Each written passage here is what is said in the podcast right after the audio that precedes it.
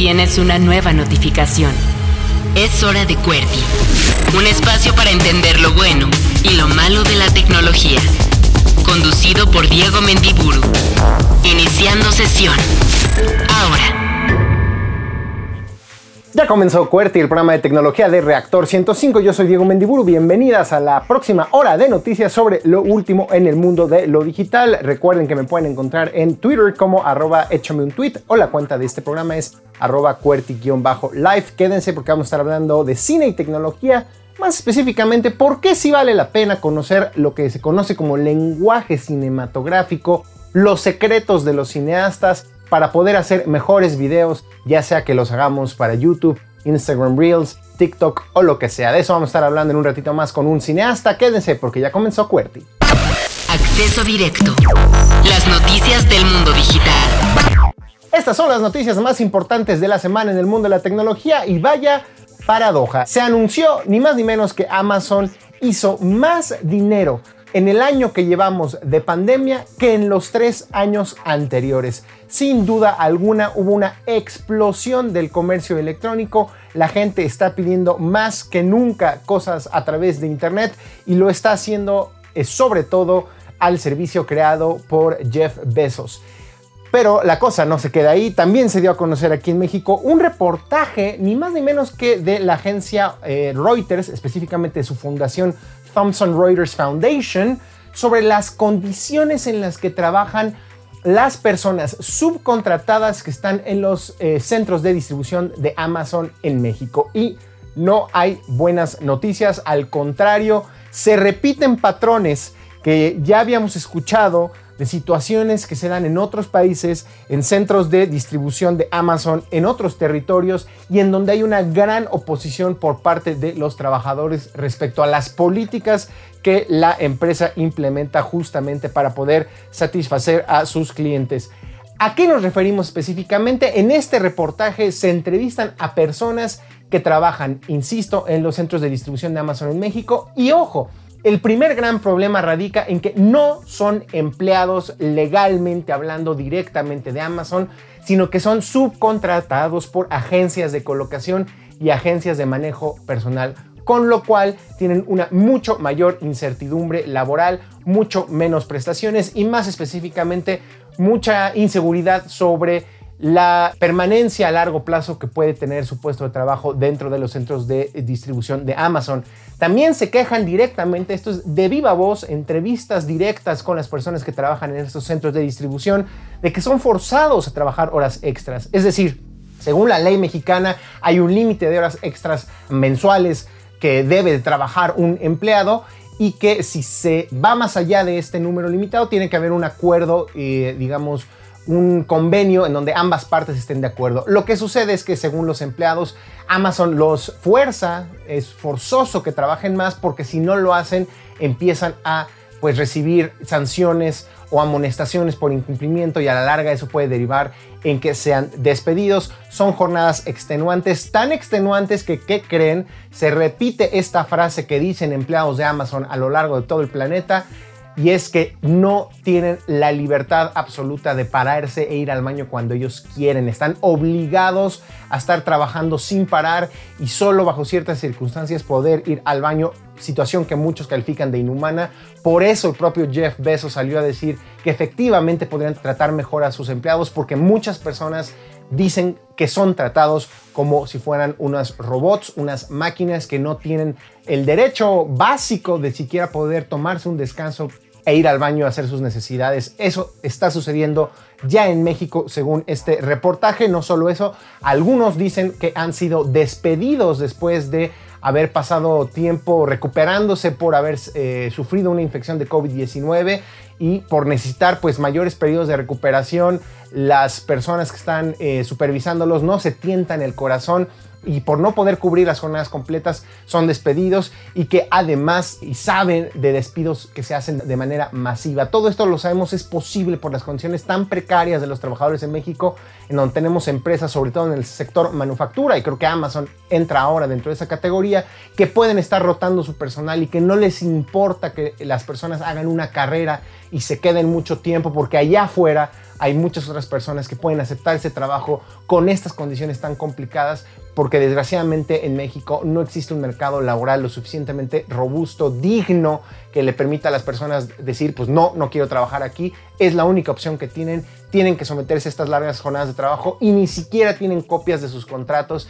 Esa es otra cosa que dicen los empleados, una gran incertidumbre, indefensión ante las políticas de la empresa o una de las empresas más grandes del planeta, de la cual pues sí, el accionista mayoritario y fundador es el hombre más rico del mundo, Jeff Bezos, no es nuevo, sucede en Estados Unidos, sucede en Europa, hay un movimiento organizado de trabajadores de Amazon que se quieren sindicalizar, que quieren luchar por sus derechos y no teníamos hasta ahora la versión de los trabajadores subcontratados de Amazon y gracias a este reportaje de Reuters lo sabemos sin duda alguna pues algo que nosotros como consumidores debemos de escuchar y no debemos de hacer oídos sordos. Cada uno de nosotros, yo soy el primero que levanta la mano y dice, yo pido Amazon, estoy suscrito a Amazon Prime y no debemos tolerar que las personas, nuestros compatriotas, trabajadores mexicanos, sean tratados de esta manera, tan falta de dignidad por una empresa gigantesca como lo es Amazon. No solo sucede en nuestro país y ojalá pronto la organización de los trabajadores, de activistas y de muchas organizaciones logre que millonarios como Jeff Bezos y las personas que encabezan sus empresas pues implementen políticas mucho más humanas, que le den mucha mayor dignidad al trabajo de las personas y que nos permitan decir con orgullo si somos suscriptores o usuarios de este servicio. El día de hoy no me siento orgulloso al decir que soy suscriptor de Amazon por la manera en la que trata a sus empleados. Acceso directo. Las noticias del mundo digital. Oigan, pues estamos a punto ya de que empiece a operar en México HBO Max, este servicio de streaming que combinará pues lo que sabemos es HBO ya, que aquí en México tiene el servicio de HBO que es malísimo, por cierto, pero también la propiedad intelectual de todo Warner Bros., todas las películas de DC y muchos otros grandes personajes de nuestra infancia se van a fusionar y van a convertirse en esto que es HBO Max, que está a punto de llegar a México, y anuncian que van a hacer mucho contenido específicamente para el mercado latinoamericano, 100 producciones originales para México y América Latina en los próximos dos años, una estrategia muy similar a la que sigue Netflix que requiere entonces pues no solo de que tengamos este contenido internacional, estas series como ya las conocemos, Stranger Things, en su momento House of Cards, Game of Thrones, por supuesto en el caso ya de HBO y Warner, sino contenidos en español con estrellas y figuras latinoamericanas que pues le sean atractivas a un público muy específico que probablemente venga de la televisión abierta, de consumir en Televisa y TV Azteca y quiera contenidos similares en estos nuevos servicios de streaming. Ya se anunciaron algunas de las producciones de Amazon, por ejemplo, un documental sobre Bilardo, este director técnico argentino, que para los futboleros sin duda alguna resonará, Sustos ocultos de Frankelda, cuentos de terror para niños, de eso se trata este eh, programa. Bunker, una comedia de acción también mexicana. Amarres, un drama romántico, familiar contemporáneo, también mexicano. Días de Gallos en Argentina, un drama juvenil y musical.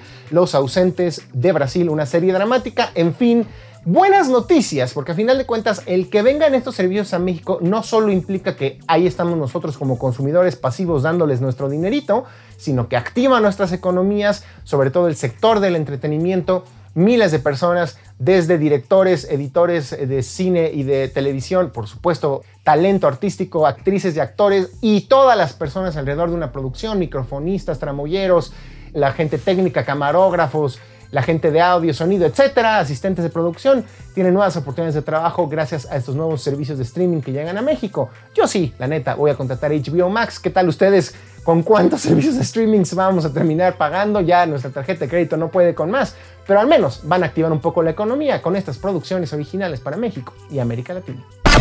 Acceso directo. Las noticias del mundo digital.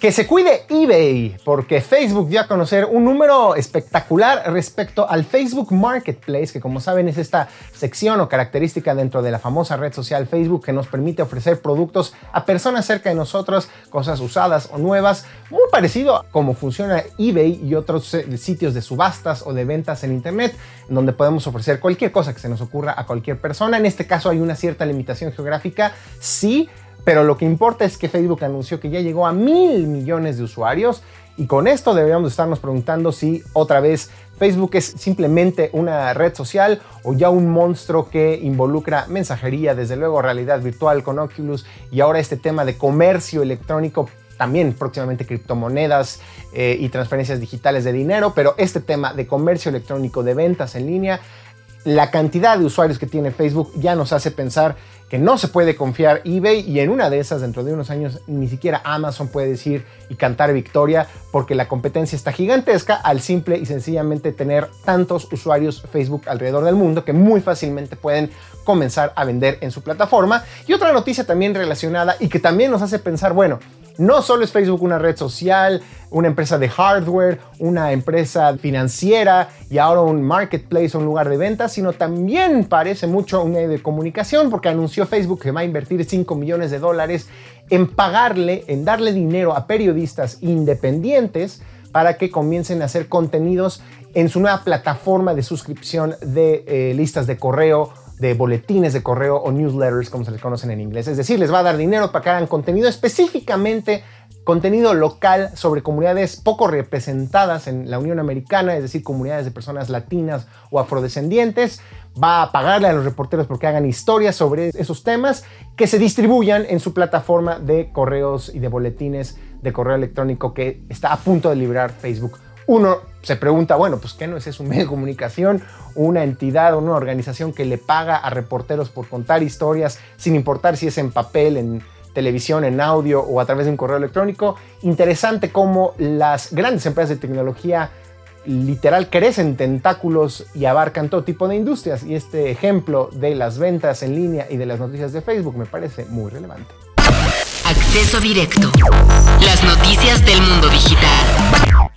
Oigan, pues estábamos muy cerca de vivir la realidad de Robocop, de tener robots patrullando las calles de nuestro planeta, hasta que la policía de Estados Unidos dijo, oigan, creo que mejor doy un paso atrás, específicamente la policía de Nueva York, que estaba haciendo pruebas con Spot, este robot que parece un perro, hecho por la empresa Boston Dynamics, que ya habíamos dicho hace unas semanas que está siendo utilizado en contextos militares también, lo está utilizando la policía de Nueva York para auxiliarlos en situaciones reales pues emergencias policíacas de seguridad, los vecinos de barrios de Nueva York ya habían visto a uno de estos perros robots patrullando al lado de la policía y se habían levantado las alarmas, no solo por las implicaciones de vigilancia que esto implica, es decir, que esto significa, es decir, que hay un robot con cámaras recorriendo barrios, registrando posiblemente rostros, horarios y actividades de las personas, sino porque despertó la indignidad. Recordemos que en Estados Unidos hay un movimiento muy fuerte de pues dejar de gastar tanto en policía y en medidas coercitivas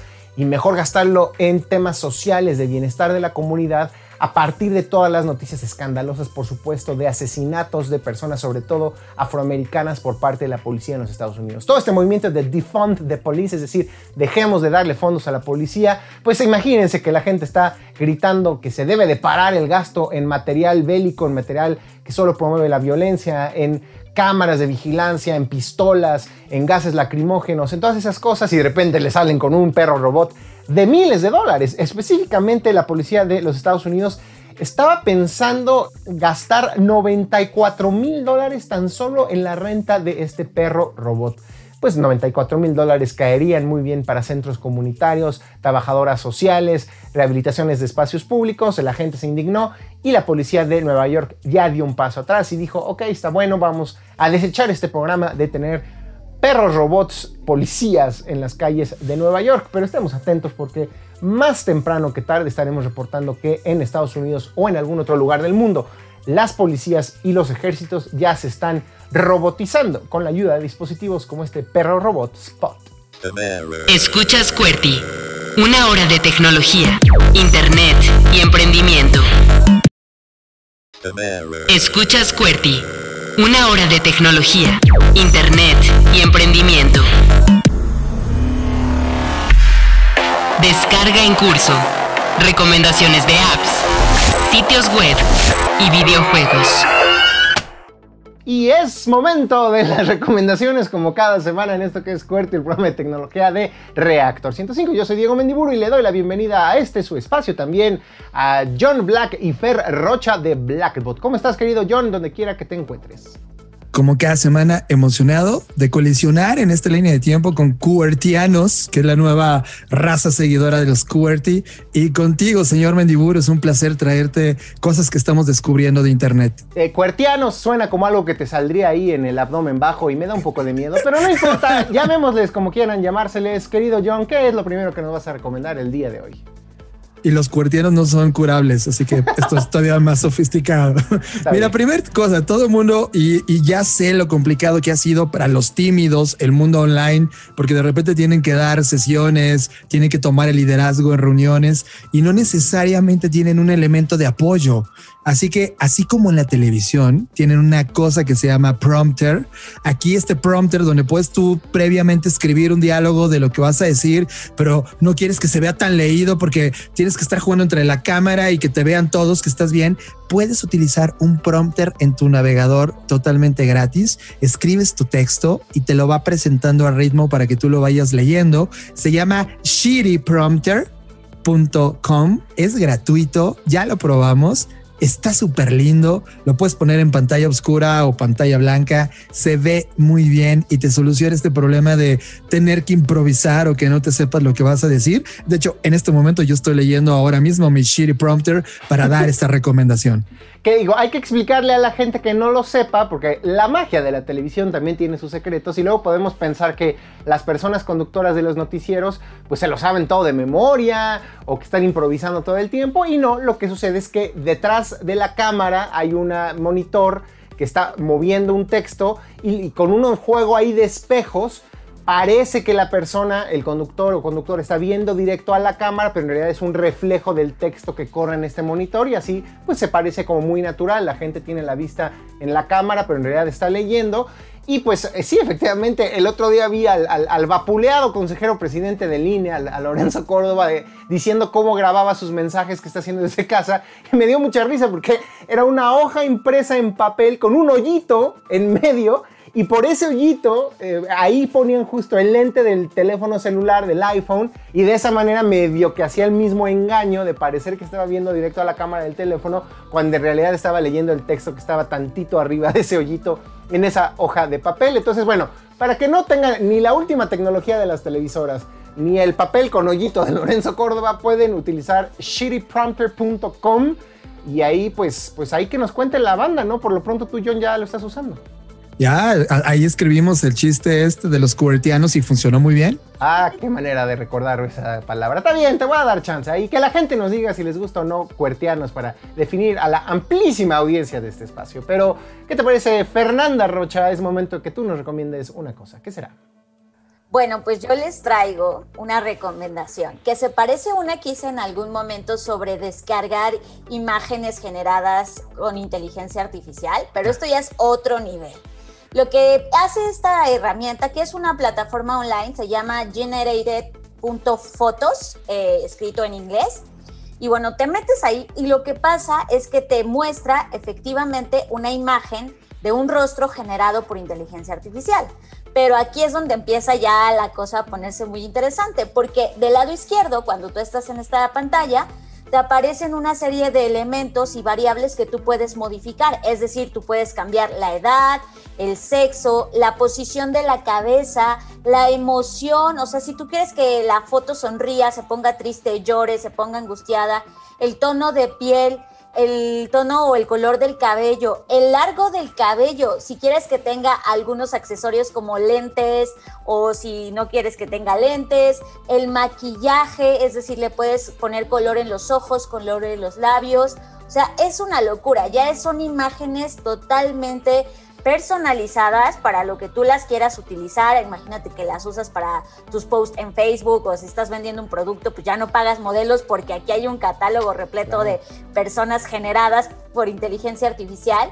Y lo puedes descargar siempre y cuando te registres. Y si ya quieres como la foto usarla a nivel como ya comercial y la quieres en un tamaño ya mucho más grande para impresión o algo así, pues ya tienes que pagar, ¿no? Pero se me hizo muy interesante cómo ya llegamos a este punto. O sea, ya la inteligencia artificial ya está totalmente metida en este tipo de plataformas. Sí, ¿no? En, los hechos, Fer, es la posibilidad de crear humanos artificiales, al menos imágenes de humanos artificiales. Y creo que lo que podemos discutir ahorita, eh, Fer, tú y yo, es justo lo que decías, las implementaciones, los usos. ¿Para qué puede servir esto? Entonces, a mí se me ocurren uno bueno y uno malo. Uno bueno es, efectivamente, soy una persona emprendedora que está haciendo su primer sitio web y quiere poner la clásica foto de esta persona lo recomienda o qué sé yo, ¿no? Esta es una persona que simplemente ilustra las bondades de un producto y en lugar de sacarle una foto a una persona modelo que te puede salir carísimo, te avientas a un humano digital, lo pagas y ya está. Pero pues también mucha gente que se crea perfiles falsos en redes sociales para molestar a otras personas o simple y sencillamente para registrarse en un sitio sin tener que dar su foto original, pues ya hay, no sé qué tan correcto es ese uso, ¿no? Fer, ¿tú, tú qué, qué otras consecuencias le ves a que una tecnología como esta esté en las manos de cualquier persona? Sí, definitivamente como toda tecnología tiene sus pros y sus contras. Una de ellas es la que mencionas. Yo también había pensado en un tema de quizás falsificación o robo de identidad, en donde a lo mejor tú encuentras una foto o puedes hacer que la foto se parezca a alguien y hacerte pasar por esa persona.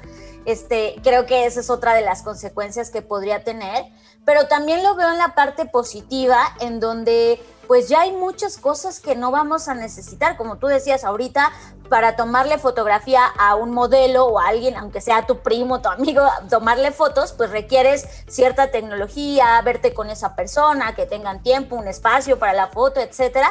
Y creo que también esos tipos de ahorros, digámoslo de alguna forma, pues le vienen bien a proyectos que apenas van comenzando. No, no, de, acuerdo. Está, está tremendo esto. Efectivamente nos hace pensar si en un futuro pues no, no, no empezará a utilizar esto de manera negativa y obligará a que haya ciertas reacciones por parte de gobiernos, qué sé yo, pero por lo pronto tecnológicamente es impresionante, nos sentimos un poco como... Es como hacer tu, tu, avatar que hacías en, en el Nintendo Wii o en un Xbox, pero ahora estás manipulando humano o imágenes de algo que se parece en un 100% casi a un humano. Y es un poco como científico de laboratorio y así diciendo, a ver, este compadre le va a cambiar el cabello, le va a poner unos lentes y que te devuelva una imagen, insisto, súper realista. Da un poco de escalofríos, ya veremos la gente también que, empiece, que nos dé ideas de, de qué otras cosas descabelladas se pueden hacer con una tecnología así. Por lo pronto, el sitio es generated.photos, como en inglés, con PH, ¿no? Fer. Así es, generated.photos. Buenísimo. Y vamos con la última recomendación de esta semana, querido John. ¿Qué será? ¿Qué será? ¿Qué será? Esto es algo que la NASA dijo, a ver, estamos todos en cuarentena, pero necesitamos seguir colaborando y no necesariamente necesitamos usar Zoom, pero queremos reunirnos inclusive en una app donde podamos crear cuartitos y platicar entre nosotros y que se vayan creando círculos de gente que se va anexando de una forma totalmente distinta en lo gráfico y en cómo se siente. Y encontrar una plataforma que se llama Wonder. Wonder te permite hacer estos gatherings, estas reuniones que tienes para conversar con personas, donde sí puedes utilizar voz, pero también de repente si quieres publicar video, eh, mostrar video, lo puedes hacer. Pero lo interesante es como si estuvieras en un cuarto vacío y de repente se forman los amigos que ya sabes, hacen circulitos de amigos y ponen a charlar entre ellos. Eso que ocurre en el mundo físico ocurre también en esta plataforma digital, de tal manera que de repente llegas tú, se te ve, el circulito que es tu cara y buscas en dónde están tus amigos para meterte en su círculo y conversar en esto. Y entonces ya de repente todos ya llega como que la persona que organizó la fiesta o la reunión y dicen, ya llegamos y todos se pueden eh, meterse a la conversación única y, o luego pueden volverse a dividir en los circulitos que tenían. En verdad se ve muy bien, te quita el hartasmo de, de Zoom y de lo que tanto hemos criticado. Nosotros ya la probamos hoy en la mañana y ya queremos hacer algo divertido en esta plataforma. Es gratuita, la ha utilizado gente de Amazon, la ha utilizado Harvard para hacer estas reuniones, lo ha utilizado la NASA y es eh, en la dirección wonder.me donde puedes tener acceso y crear gratis este cuarto para reunirte con tus amigos.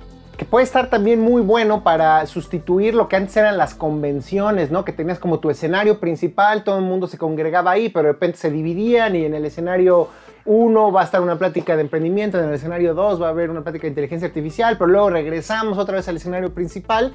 Y esa es una observación. Y la otra es, qué paradójico, ¿no? Yo que durante, yo creo que fácil 15, 20 años tuvimos Skype y por ahí otra plataforma que le hacía medio competencia y, nadie pensó cómo las videoconferencias podían ser más eh, divertidas, interactivas o distintas entre sí y obviamente la pandemia abrió el mercado.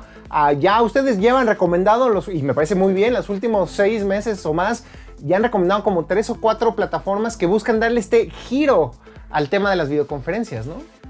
Total, eh, creo que Skype era cool hasta que lo compró Microsoft. Sí, correcto. se, se, volvió poco cool. Es como ahorita cuando estás usando Unsplash y ya lo compró Getty Image. Como que ni sé qué es Unsplash. Unsplash es esta plataforma de imágenes gratuitas. Ah. Unsplash y están increíbles. Fotógrafos de ah, todo el mundo suben en alta definición sus fotos para poderlas usar. Ya la compró Getty Image. hace unas semanas dijeron eso. ¿no? Y, y, se siente, ahora se siente distinto. No solamente porque la compró Getty Image, sino porque inclusive como que cambiaron de servidor y se hizo como 400% más lento. Como que, como que institucionalizarlos los vuelve poco cool. En este caso, Wonder todavía no atraviesa eso, así que puedes disfrutarlo antes de que lleguen los demás. Bueno, ustedes son expertos en innovación, creo que es un buen ejemplo de justo cómo pequeños equipos de personas apasionadas pueden hacer cosas distintas que el gigante con presupuesto ilimitado no ha hecho en 10 años, ¿no?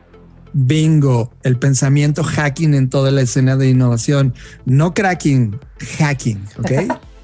¿Cuál va a ser la recomendación a la que le dan el sello de garantía de Blackbot?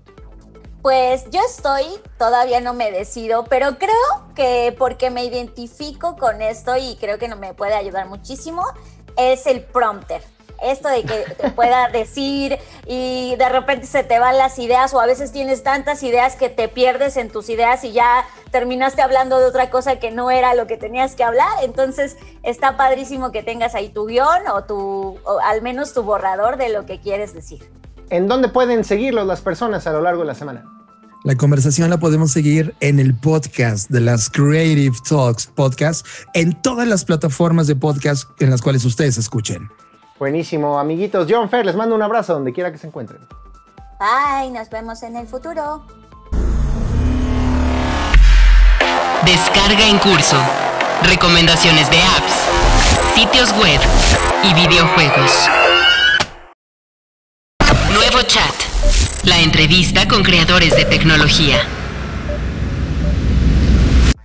Como cada semana es momento de la entrevista en esto que es QWERTY, el programa de tecnología de Reactor 105. Yo soy Diego Mendiburo y me da muchísimo gusto saludar una vez más y es como la tercera o cuarta vez que nos acompaña, ya no sé, mi querísimo amigo Edson Ramírez, quien es director y editor de cine que nos va a estar eh, platicando un poco justamente de cómo se puede aprender, sí, a contar historias a través del video y cómo eso puede beneficiarle a muchas personas que están experimentando en plataformas como YouTube o ya cosas más avanzadas que a mí me tienen verdaderamente sorprendido como TikTok e Instagram. ¿Cómo estás, querido Edson? Donde quiera que te encuentres, te mando un fuerte abrazo.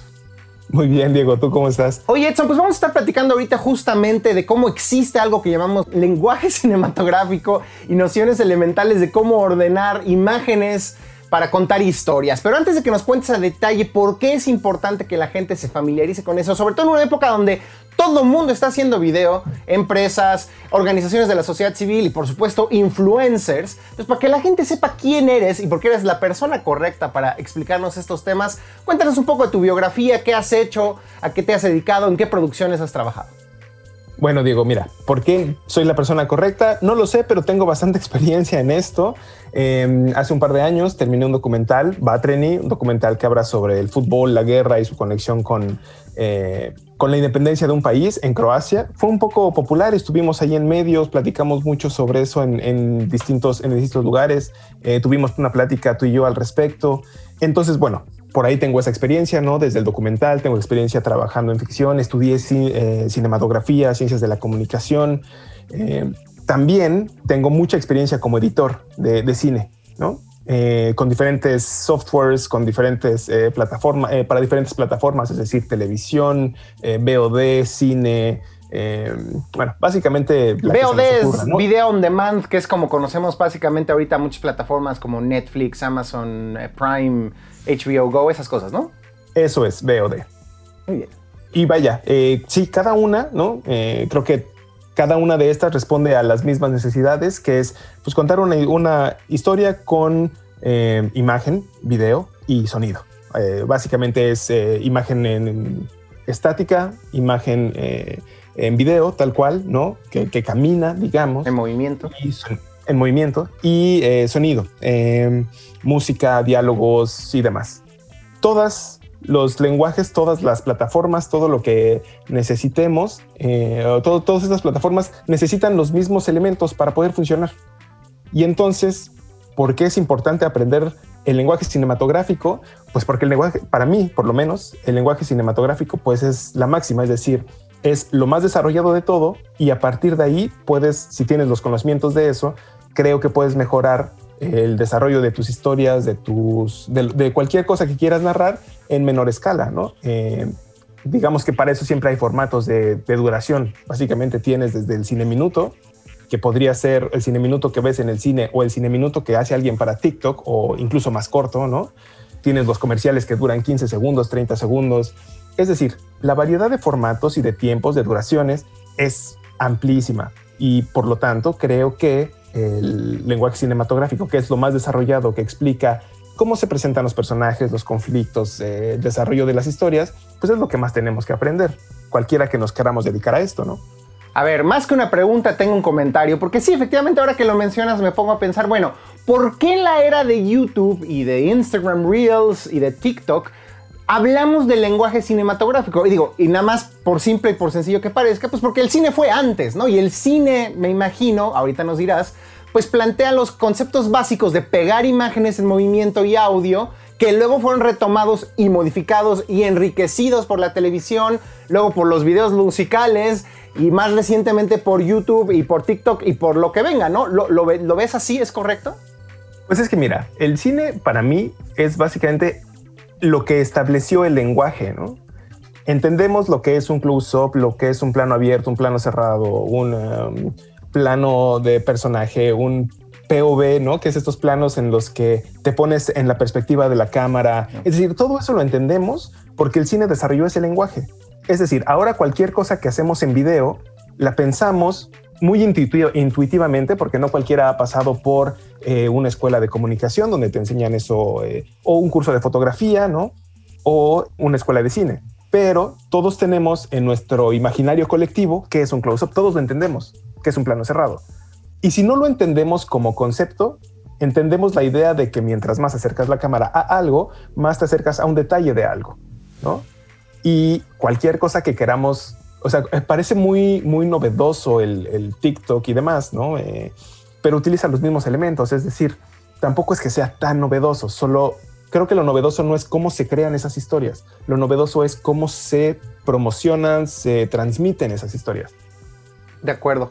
Y, y entonces aquí viene la paradoja en donde uno ya no sabe qué vino primero, si el huevo o la gallina. Es decir, uno podría decir, ay, pero todos los youtubers que están allá afuera, primero los youtubers y ahora los TikTokers, pues son chavos, muchos de ellos que empezaron en la secundaria sin haber estudiado, ya no digas una este, carrera como cineasta, sin siquiera haber terminado una carrera, a veces sin saber haber terminado ni la prepa siquiera, y sin embargo, son capaces de contar historias. Entonces ahí viene la paradoja, es porque han consumido el lenguaje cinematográfico desde niños, porque obviamente todos hemos visto series y películas en la televisión o en el cine, o es porque genuinamente, eh, eh, espontáneamente saben cómo copiar y pegar y, hacer un programa de edición. ¿Y qué, ¿Y qué diferenciaría entonces?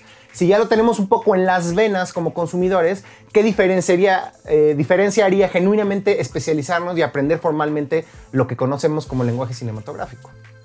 Pues mira, creo que justo ahí viene otra vez, regresamos al punto de que hay algo que no hemos definido en esta plática ahorita, que es qué es el lenguaje cinematográfico o por qué se le llama así. O sea, el lenguaje cinematográfico se le llama así porque es un lenguaje que entendemos comúnmente. Podemos establecer una comunicación entre una persona que crea algo, la transmite a través de imágenes, sonidos, a veces con diálogos, ¿no? La mayoría de las veces, pero... Y hay alguien más que puede recodificar esas imágenes, esos sonidos para crear un sentido. ¿no? Eso es el lenguaje cinematográfico y eso está preestablecido al mundo del TikTok y del YouTube. ¿Qué pasa? Yo haría una diferenciación, es decir, creo que hay youtubers que hacen YouTube o que hacen sus contenidos a partir de lo que ellos han aprendido de otros youtubers. Y eso muchas veces no es tan interesante. Aquellos youtubers que han, crean sus contenidos a partir de muchos más elementos, es decir, que se roban cositas o que abstraen cosas del cine, del teatro, de otros medios narrativos, hacen cosas mucho más interesantes. ¿Por qué? Porque además toda la tecnología que hoy existe para la televisión, para los partidos de fútbol, para toda esa tecnología se desarrolló para el cine primero.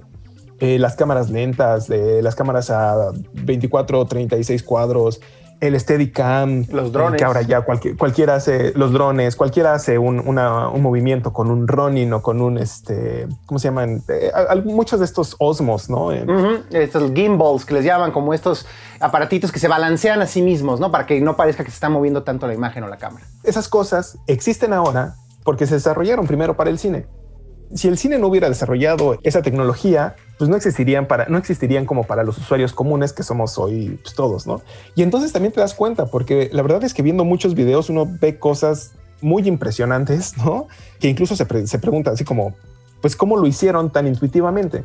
Muchos eh, contenidos de YouTube o de TikTok tienen gente muy profesional detrás, muchos tienen gente que ha sabido entender muy bien, sin tener la necesidad de estudiarlo, cómo se utilizan esos elementos pero no cualquiera tiene esa capacidad. También creo que creo, creo que hay que ser hay que ser como muy muy claros en eso. Creo que hay muchas cosas que sí se tienen que aprender muy duramente, ¿no? Y además, ¿qué pasa? Y por qué para mí lo del cine es como más interesante, es decir, una vez que tú cada vez que quieres ampliar el tiempo o la duración de lo que quieres hacer, necesitas más herramientas para poder hacer que esas historias que estás contando sean más interesantes. Si tú te quedas con solo como los artificios, los artificios no son divertidos. O sea, son divertidos por uno, dos, tres minutos, pero no te hacen una hora divertida. Y es ahí donde el youtuber común no puede dar el salto a contenidos más largos de 10 minutos. Desde mi perspectiva, es decir, yo tampoco soy el, máximo consumidor de videos de YouTube, ¿no? Pero sí consumo bastante, es decir, al mismo tiempo entiendo un poco el lenguaje del cual, eh, del cual estoy hablando, digamos, como consumidor.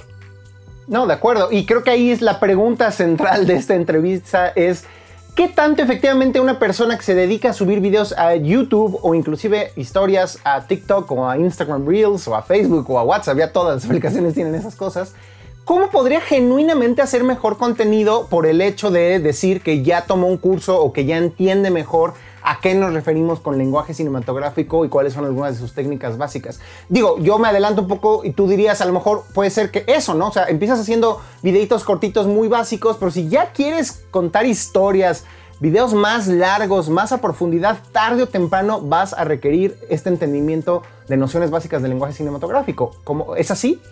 Mira, yo creo que todo tiene que ver con el sentido con el cual creas algo. Es decir, si lo que tú quieres es contar un chiste, pues, o sea, digamos, no, no porque todo tenga que ser chistoso, lo que voy es eh, contar algo que se entiende, se consume y se termina en un periodo muy específico de tiempo, que es un periodo corto de tiempo, como en el canal de, de, YouTube común, digamos, ¿no? Aquellos que hacen como una especie de ensayo sobre un tema y lo terminan y ya es básicamente como una especie de... Como monólogo. Sketch. ¿Sabes? Un monólogo, ¿no? Creo que el YouTube tiene como esa tradición del del monólogo de Adal Ramones, de otro rollo de los, de, los 90s, 2000 ¿no? Es decir, es corto, es efectivo, impacta mucho como en quien lo escucha, pero no pasa de ser eso. Eh, en el momento en el que quieres hacer algo que cuente algo con cierta profundidad, es decir, y es ahí a donde, por eso creo que el cine se despega de eh, algunos otros medios en cuanto a esa profundidad de personajes, de emociones, de, pues sí, vaya, de complejidad del ser humano, ¿no? Y no, es solamente un monólogo sobre un tema para intentar hacer reír a alguien, ah, bueno, ahí se empieza a complejizar la cosa. Es decir, hasta en el stand-up, tú puedes ver cuando un stand-up dura cinco minutos y cuando dura hora y media, el desarrollo que tiene el stand-up es básicamente el mismo que tiene cualquier narrativa dramática, por ejemplo, ¿no? Hay un gancho al inicio, hay un desarrollo en el, en el medio, hay un gran conflicto y al final tiene un remate, porque si no, si no hay remate al final, no, te, no hubieras esperado esa hora para que la última media hora no, sea más interesante que lo que viste, ¿no? Pero eso pasa también, según yo, tendría que pasar también en el, en el TikTok, ¿no? Sobre todo el TikTok tiene esta cosa de tener como una preparación mínima, no sé, 10 segundos, y un remate cagado o un remate interesante o un remate medianamente sexual, ¿no? Que hay muchas cosas que tienen que ver con estos bailes sexuales y demás que, se repiten y se repiten todo el tiempo. De acuerdo. Oye, Edson, pues tenemos que irnos a un corte, pero te propongo que cuando regresemos nos des tres, cinco, lo que nos dé tiempo de platicar, consejos de cómo con nociones básicas del lenguaje cinematográfico, un poco lo que has dicho, pues de entrada tener un gancho, un nudo, un conflicto y un desenlace, pues esos pequeños consejos pueden mejorar eh, la interacción que tienen las personas que hacen contenidos en video en Internet. ¿Te parece? Vamos a un corte y regresamos con esto que es QWERTY, el programa de tecnología de Reactor 105. Escuchas QWERTY, una hora de tecnología, Internet y emprendimiento. Nuevo chat. La entrevista con creadores de tecnología. Estamos de regreso en esto que es QWERTY, el programa de tecnología de Reactor 105. Yo soy Diego Mendiburu y estamos hablando de tecnología y cine. Y le quiero preguntar a nuestro invitado del día de hoy, a Edson Ramírez, quien es director y editor de cine, pues algo muy elemental. ¿Qué recomendaciones le daría a las personas que están creando contenido en video para mejorar su lenguaje para mejorar y hacer más entretenidos sus videos a partir justamente de las técnicas que utilizan cineastas y personas profesionales en el mundo del cine. Cómo hacer mejores videos con lo que nos ha enseñado el arte, el, séptimo arte que es el cine. ¿Qué dirías tú? ¿Cuál sería tu primer consejo, Primero me la pones difícil, ¿no? Porque, eh, vaya, creo que explicar muchos de, de, estos contenidos en tres minutos es bastante complejo, pero primero, ¿no? O sea, creo que sí hay que entender que hasta el chiste más sencillo tiene una preparación. Y esa preparación es importante. Y todo chiste debe tener un payoff al final, ¿no? Que es un payoff, eso que espera recibir quien está viendo ese contenido. Si no hay payoff, no tiene sentido haber contado el chiste.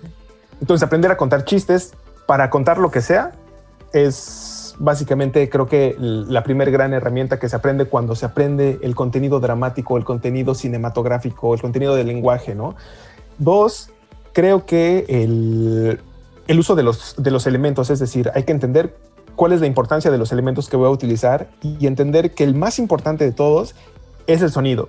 Es decir, la imagen puede ser, hoy en día, la imagen puede ser tan mala como se nos ocurra. Podemos utilizar cualquier cantidad de herramientas, videos viejos, fotos mal hechas, no sé, lo que sea. Pero lo que no perdona a nadie que está viendo cualquier tipo de contenido es que las cosas suenen mal y que pasa mucho. Es decir, hay muchas veces que no entiendes cómo hablan las personas, que no entiendes la, dicción, no entiendes porque los micrófonos están mal puestos, están lejos. Es decir, el sonido se tiene que cuidar muchísimo, ¿no? Y si hay algo que es muy importante también dentro del sonido, pues es la música. Cualquier cosa que tiene un contenido emocional, divertido, eh, con la vida misma, es la música. Entonces, creo que esa sería la tercera cosa que tendría que estar ahí sumada. Y en cuanto a la imagen, pues creo que es muy evidente que lo más divertido de hacer cualquier cosa es entender los planos, ¿no? Mm. Y entender cómo se puede jugar con los diferentes planos que existen. Es decir, tú tienes un close-up, un plano abierto. Ver un, ver un montón de películas nos ayuda mucho a entender cómo se utilizan y cómo juegan estos planos en el cine. Es decir, cualquiera que haya visto películas de Darren Aronofsky, ¿no? Pi y esos grandes close-ups eh, que conectan a un ritmo muy vertiginoso, películas de Oliver Stone en donde mezcla tomar una droga con una explosión eh, de una bomba atómica, con vaya, es decir, el lenguaje, ver muchas películas nos ayuda a entender incluso lo que consumimos. Es decir, y yo creo que a la gente de mi generación le pasó muchísimo. Es decir, cada vez que veías más películas, entendías más Los Simpson, ¿no? Entonces, cada vez que, mientras más, más crecías y más veías cosas que seguramente la generación anterior a mí sí vio, entendía mejor lo que me estaba contando una caricatura. Creo que es, es, muy divertido cuando de repente me encuentro ¿no? en algunos eh, contenidos de YouTube y así, ciertas referencias a cosas cada vez más populares de hoy en día que si yo no pudiera, si no tuviera como acceso a esas, como esas películas del pasado o películas populares hoy, no entendería las referencias y no serían tan divertidas. Creo que, pues básicamente es TikTok, YouTube, eh, Snapchat, no sé, la verdad es que también ahí ya me pierdo un poco, pero tienen la ventaja de poder acceder a cualquier parte del contenido popular y eso lo hace más interesante, ¿no? No, que, que tú dijiste algo que es una obviedad ahora que lo pienso, pero ese es lo revolucionario de TikTok fue que le ofreció a las personas una biblioteca casi infinita, casi universal de pistas de audio y de música que en combinación con video y con el video de tan buena calidad que ya cualquier celular es capaz de grabar, están haciendo posible que la gente cuente historias, desde el chiste más bobo y sencillo y usado hasta, pues yo sí me he encontrado con historias dramáticas de adopción de animales que te cuentan el así me lo encontré, eh, así se fue adaptando a la vida en la casa y ahora es este perrote, pero logran conmoverte y logran transmitir sentimientos y sensaciones como los de muchas otras producciones y a veces ni siquiera producciones profesionales lo logran hacer de esa manera, ¿no? Eso es lo que, cómo la tecnología está revolucionando efectivamente la posibilidad que tienen las personas de contar historias de una manera súper sencilla en donde ya casi casi hasta te sugieren qué música ponerle, ¿no? Y eso nos hace pensar, uy, todo el mundo es súper talentoso y todo el mundo puede contar historias, pero es gracias también a que la tecnología se ha democratizado tanto. Claro, y es que ahí hay una cosa, y eso básicamente es una máxima del, de estudiar el drama y el cine, digamos, que es que el espectador es un espectador demasiado complejo, es decir, ya sabe todo lo que tú le puedas contar a un, espectador, el espectador ya lo conoce, porque lo ha visto muchas veces. Eh, el, espectador ha visto muchas películas de terror, entonces, en verdad, intentar asustarlo o intentar sacarle una risa cuando quieres contarlo es muy complicado, porque ya lo sabe. Y la otra es como dentro de eso que ya sabe el espectador, pues también es un creador innato, ¿no? Porque ya tiene la idea, es decir, ya ha consumido tanto que sabe qué música poner para, para, para hacerte sentir ciertas emociones, sabe, eh, sabe que en el momento en el que ves a ese animal, a esa gran oveja con kilos de lana que está sufriendo y que poco a poco va, la, van haciendo, eh, pues de, tener más cuidado, la alimentan, la rescatan, es, ya sabes que el final va a ser bastante conmovedor. Es decir, tú como espectador ya lo estás esperando y quien lo está creando sabe la fuerza que tiene lo que está creando. Oye, Edson, y bueno, ahora sí cuéntanos también de herramientas fundamentales, porque pues esa, esa, esa diferencia que acabamos de hacer, ¿no? De claro, TikTok te da música, eh, audios, y la capacidad de grabar con tu cámara y meterle efectos a tu cámara, inclusive con realidad aumentada, que te permite contar estas historias como muy fácil. Pero efectivamente se sigue todavía quedando corto y hay personas, y hay TikTokers y YouTubers, por supuesto la mayoría de los YouTubers, que siguen utilizando software muy profesional y herramientas prácticamente las mismas que utilizan ya las personas que trabajan profesionalmente en la industria del cine o de la televisión. ¿Tienes alguna recomendación para la gente que nos esté escuchando de cuáles son esas herramientas que pueden ayudar a hacer esa transición? Del TikToker, del Instagramer, allá a, software más ambicioso que les permite contar historias de otra manera? Bueno, mira, yo lo único que diría en realidad es que las herramientas ya existen, son muy democráticas, es decir, creo que ya en casi cualquier caso se puede acceder a herramientas baratísimas. Cualquiera que quiera aprender a editar de manera más profesional puede utilizar DaVinci, que es gratis. ¿Sabes? ¿Ese para qué es? DaVinci es una herramienta de edición, de corrección de color, que es gratuita. Es decir, hay partes de la herramienta que si tú quisieras pasar a un contenido mucho más profesional, ya no son gratis. Mm. ¿No? Eh, si quieres hacer una entrega a televisión y entonces tienes que sacar con cierta codificación tu video y tu sonido, ya no es gratis. Pero para cualquier cosa que tenga que ver con contenido de redes, si sobre todo quieres aprender a que tú, sabes, he visto muchos videos que si tuvieran tantita corrección de color, serían mucho más pues, atractivos a la vista, ¿no? Por lo menos. Y bueno, creo que lo único que falta es querer dar ese paso, es decir, es querer aventarte a aprender a hacer las cosas de una manera más profesional. ¿Por qué? ¿Qué hacen las aplicaciones? Lo que hacen es facilitarte la vida y darte todo prehecho, ¿no? Entonces, cuando todo está preconcebido para ti, tú no tienes que pensar, solo tienes que hacer. Y habrá quien tenga muchos aciertos y le salgan más o menos bien las cosas. Cuando te profesionalizas, tienes que tomar decisiones solo, sin que te ayude eh, la computadora o la aplicación a escogerte la música, a escogerte el plano y a escogerte el corte, ¿no? Es decir, tienes que planificar cada una de las cosas que haces para que el contenido que entregas surta el efecto que tú quieres que tenga. De acuerdo. Oye, ya eh, y, yo, dije, yo dije, por ejemplo, Da Vinci porque es gratis, pero la, gran herramienta hoy en día sigue siendo entre Final Cut y Premiere, ¿no? Adobe Premiere, en la suite de Adobe que un montón de gente la tiene. Si eres estudiante es mucho más barata, la pagas al mes, eh, vaya, si alguien la quiere utilizar para mí, Premiere creo que es ahora una de las herramientas más interesantes. Hay algunas aún más poderosas, pero ya requieren pues mucha profesionalización. Oye, Edson, se nos acabó el tiempo, pero pues obviamente mucha gente va a estar muy interesada en justamente después de haber escuchado la relevancia que tiene el lenguaje cinematográfico al momento de contar historias en video, sin importar si es YouTube, TikTok o una película de Christopher Nolan seguramente estarán interesados en aprenderlo, en, conocer más de cerca cómo se edita una película, cómo se toman decisiones de cómo contar historias, de qué dejar dentro de la película, qué dejar fuera y cómo eso puede ayudarles a, ser mejores youtubers o tiktokeros. ¿Hay alguna manera de entrar en contacto contigo, de aprender de ti, de saber un poco cómo le haces tú en tu chama cotidiana de hacer cine? Sí, definitivamente. Justo ahora estoy por empezar un taller, empezará el 11 de mayo, y es un taller en el cual intentamos más bien intento transmitir esos conocimientos que tienen que ver con cómo se entiende una película desde el punto de vista del montaje. Es decir, desde que arrancas una película tendrías que estar pensando cómo la vas a editar, ¿no? Pero muchas veces ese conocimiento se olvida, ese conocimiento como que no se, no se piensa cómo vas a terminar siendo la película, ¿no? Eh, el editor muchas veces solo sabe manejar una computadora y eso estoy, a lo mejor ahí estoy siendo como muy, muy limitado. Es decir, el editor a veces se cree que el editor no necesita saber, por ejemplo, de cómo escribir un guion, ¿no? Porque es básicamente ya le llegó todo el material y él lo tiene que solamente poner en una pantalla. Sin embargo, es una de las, de las partes más importantes porque se nos olvida muchas veces que cada uno de los procesos de escritura, dirección y montaje de una película tiene mucho que ver siempre con volver a contar una historia. Y para poder volver a contar una historia tenemos que tener las bases que tendríamos que tener para poder escribirla de cero. Ya. De géneros y demás. Es decir, em, entonces, bueno, yo estoy dando un taller con el cual empezamos el día 11 de mayo y para el cual pueden contactarme, digamos, eh, vía Instagram o correo electrónico. Mi correo electrónico es ramirez.edson.gmail.com, Instagram arroba ermartel y es un taller que va a estar durando más o menos un mes, ocho sesiones, dos horas. Esa es más o menos la información que te puedo dar, eh, grosso modo, ahorita. Muy bien, qué propiedad en el lenguaje. Muchas gracias, querido Edson, por habernos acompañado este día en Cuerte y por invitarnos a conocer más sobre el mundo del cine y cómo puede ayudarnos a hacer mejores contenidos en Internet. Te mando un abrazo fuerte y espero pronto volver a estar hablando contigo. Muchísimas gracias, Diego. Y con esto terminamos la edición del día de hoy de Cuerte. Yo soy Diego Mendiburu. Recuerden escucharnos el próximo lunes, 11 de la mañana, en Reactor 105. Bendiciones a todos. Modo avión activado. Fuerti se desconecta hasta la próxima semana. A la misma hora, por reactor.